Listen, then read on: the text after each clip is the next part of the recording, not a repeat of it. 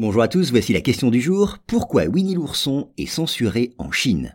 Alors Winnie l'ourson, le petit personnage amateur de miel, popularisé par les studios Disney, n'a pas l'air de plaire aux autorités chinoises. Vous allez le voir, il est même l'objet d'une censure qui l'a fait disparaître de tous les médias disponibles en Chine. Eh bien oui, les amateurs de Winnie l'ourson ne pourront pas voir ce petit ours pato dans la version que le cinéma a tirée de ses aventures. En effet, le film Jean-Christophe et Winnie a été interdit dans les salles chinoises.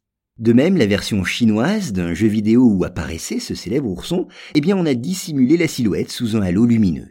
Et puis sur Internet, les autorités ont également exclu toutes les allusions à Winnie. C'est ainsi que les messages où figure son nom disparaissent tout simplement. Quant aux recherches sur le petit ourson menées sur les réseaux sociaux chinois, elles demeurent infructueuses.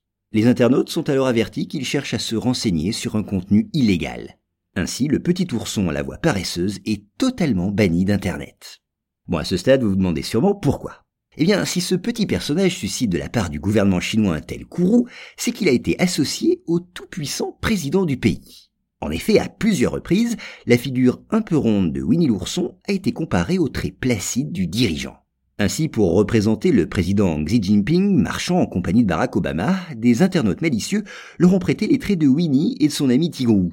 C'était bien sûr une manière de souligner, à côté du longiligne président américain, la silhouette un peu corpulente du dirigeant chinois.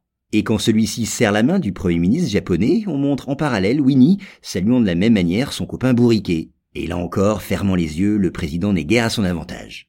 Alors voilà, c'en était trop pour les autorités chinoises qui ne pouvaient tolérer un tel persiflage. On ne pouvait pas se moquer de la sorte d'un dirigeant paré du titre prestigieux de leader, jusque-là réservé à Mao et dont le culte de la personnalité ne cesse de se développer.